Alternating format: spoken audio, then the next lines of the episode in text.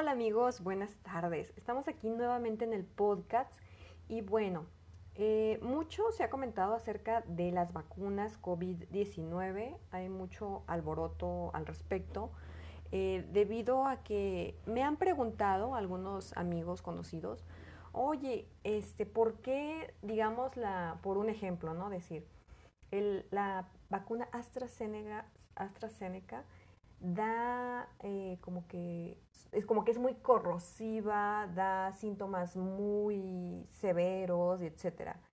Eh, bueno, en base a toda esta serie de preguntas que, vinieron a, hacerme algunos conocidos, dije, vamos a hacer un sondeo. Hagamos un sondeo para realmente eh, conocer cuáles son pues las vacunas, principalmente las, las que más se pusieron aquí en México, y segundo, cuáles fueron sus efectos secundarios, porque eh, no nos podemos basar en rumores, en que al primo de una amiga le pasó esto o aquello, porque de hecho así se ha venido dando esta situación de las vacunas COVID, o al menos a mí sí me han llegado algunos así este, comentarios.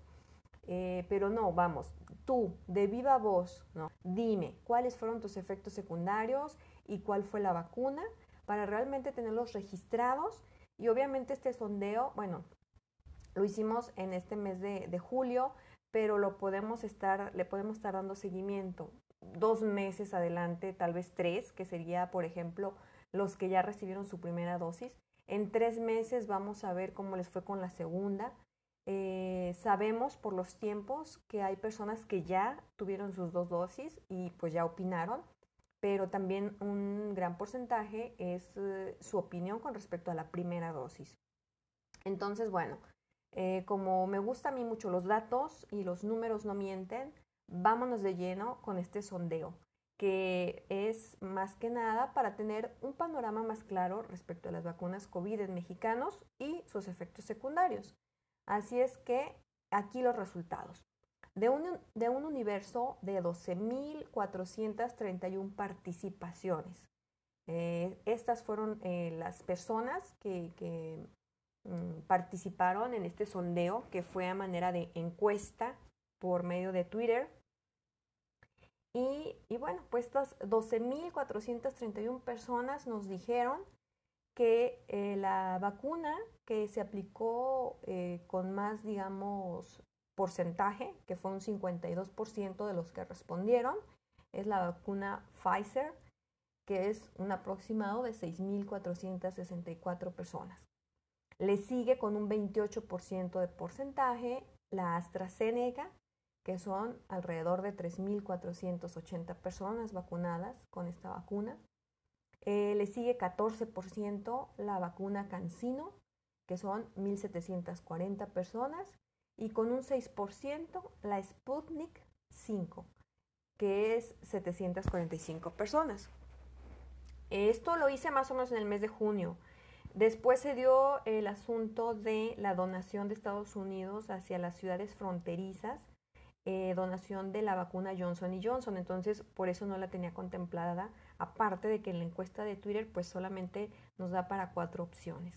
Y fueron las que, las que pregunté y las que les comenté anteriormente. Así que fuera del sondeo hubo participación de aplicación de otras vacunas. Ojo, algunas fueron aplicadas en México y otros, eh, pues otras personas nos dijeron que acudieron a, Estados Unidos a aplicársela, que sería, me parece, la moderna, que esa fue la que este, se aplicaron 91 personas. Pero me voy a regresar, vámonos de mayor a menor. Es la vacuna Johnson y Johnson. 264 personas dijeron, a mí me pusieron la Johnson Johnson. Esta, esta vacuna eh, pues es de vector viral no replicante. La eficacia general de la vacuna fue del 66.9% para prevenir la aparición del COVID-19 moderado a grave. Al menos 14 días después de la vacunación y un 61.1% de eficacia para prevenir la aparición del COVID-19 moderado a grave al menos 28 días después de la vacunación. Aquí abro un paréntesis eh, sabemos, y bueno, todos los laboratorios, ya sea de Pfizer, AstraZeneca, CanSino, Sputnik y Johnson Johnson, han dicho que son útiles o son buenas para combatir lo que es la variante Delta, que es la que ahorita surge, bueno, surgió en la India y que obviamente, igual que, que el COVID-19 en China, pues brincó internacionalmente a otros países. Entonces ya en México tenemos variante Delta y, pues bueno, eh, según la, las vacunas, los laboratorios de, de, las vacunas que ya se han aplicado, eh, dicen cubrir todas las nuevas variantes. Estamos todavía en tiempo de que pueden cubrir las nuevas variantes, así es que pues confiemos en la ciencia. Y seguimos después de la Johnson y Johnson, vino la Coronavac, que son 92 personas vacunadas. Esto lo retomé mediante sus comentarios en, el sondeo. Y Moderna con 91 personas vacunadas con la vacuna Moderna. Eh, cabe mencionar que la vacuna Pfizer y Moderna son las más adelantadas en estudios en embarazadas con buenos resultados. De aquí que, bueno, si tú eres una mujer, estás embarazada, mayor de 18 años, eh, el médico que lleva tu control prenatal o tu, gen, tu ginecólogo, pues debería de hacer énfasis en que se te aplique la Pfizer o la Moderna, que serían las más recomendables. Eh, bueno, ahora nos pasamos a lo que son los efectos secundarios y debo decirte que los efectos secundarios son similares para todas las vacunas disponibles pues es la reacción inmunitaria a pequeños antígenos. Y también hice un sondeo, ahora sí ya por cada una de estas vacunas y eh, la encuesta pues fue en cuanto a que me dijeran si, qué síntomas secundarios hubo. Eh, la terna era eh, ninguno, cansancio, fiebre o dolor de cabeza. En el caso de que no se presente tu efecto secundario, lo podían apuntar como com comentario. Eh, no era como hacer votación, sino en los comentarios. Eh, y entonces nos vamos igual de mayor a menor participación. La vacuna AstraZeneca participaron 600 personas, las cuales nos dijeron que el 42% no tuvo ningún efecto secundario. O sea, pues casi, obviamente, fue mayoría. Ningún efecto secundario. Eh, después un 25% eh, presentó cansancio, un 18% fiebre y un, y un 16% dolor de cabeza.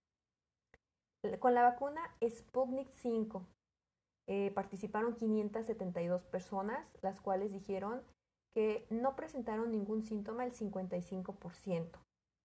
Eh, cansancio 24%, Fiebre 17%, dolor de cabeza 16%. Vacuna Pfizer.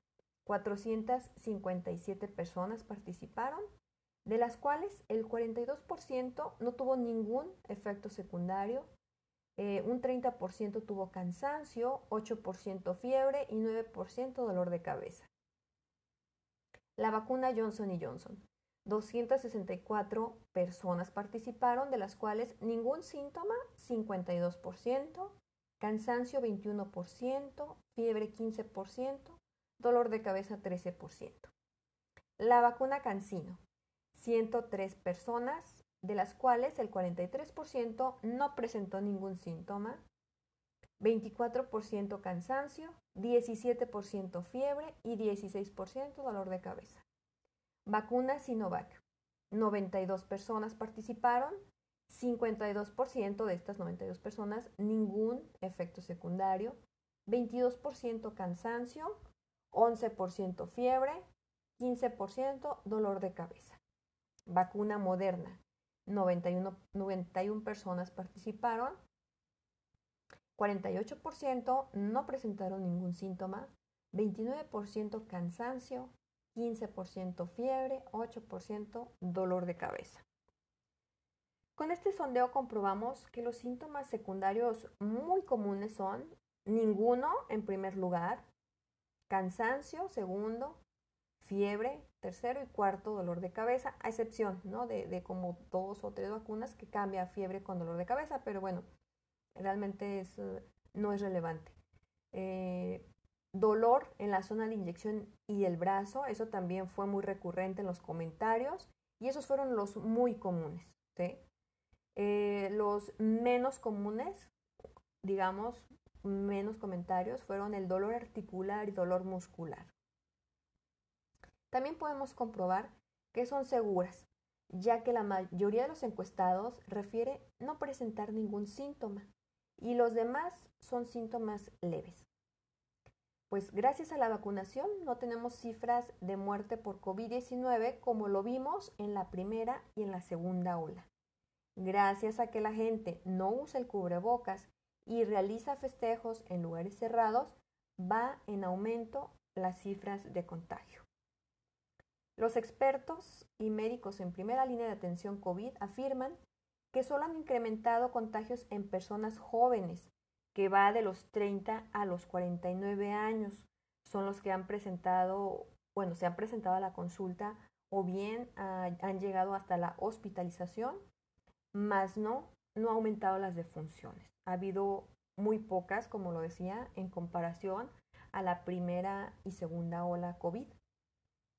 Las vacunas funcionan, así es que no es momento de bajar la guardia y en mi siguiente podcast hablaremos precisamente de la tercera ola, que es lo que estamos cursando en estos momentos.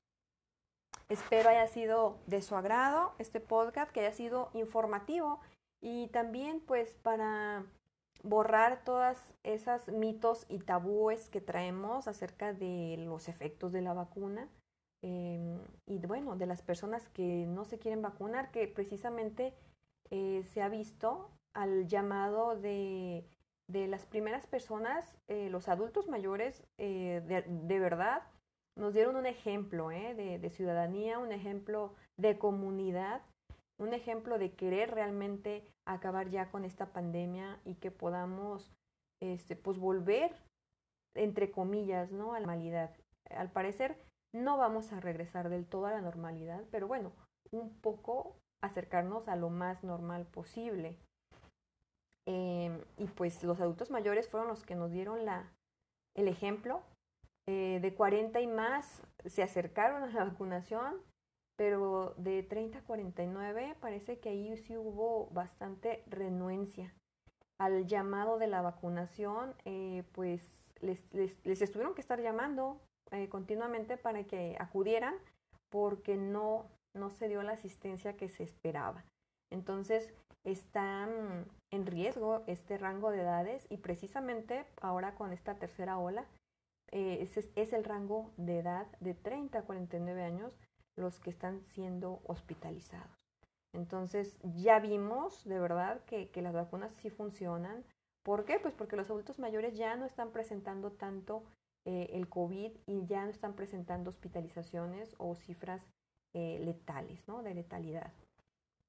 Así es que bueno, hagamos una pausa en este camino y seamos conscientes. Seamos conscientes, hagamos comunidad y, es momento de o nos unimos en contra del virus o pues dejamos ¿no? el camino libre a que, a que siga destruyendo vidas y familias. Creo que no es lo correcto. Debemos de vacunarnos, seguir usando el cubrebocas, muy importante, y la, el distanciamiento social. Aún tenemos que seguir. Eh, de esto pues, les hablaré en mi siguiente podcast. ¿Cómo vamos? ¿Con qué porcentaje de vacunación vamos? ¿Y qué es lo que tenemos que seguir eh, pues aplicando ante esta tercera ola? Pues muchas gracias y nos escuchamos en el próximo podcast.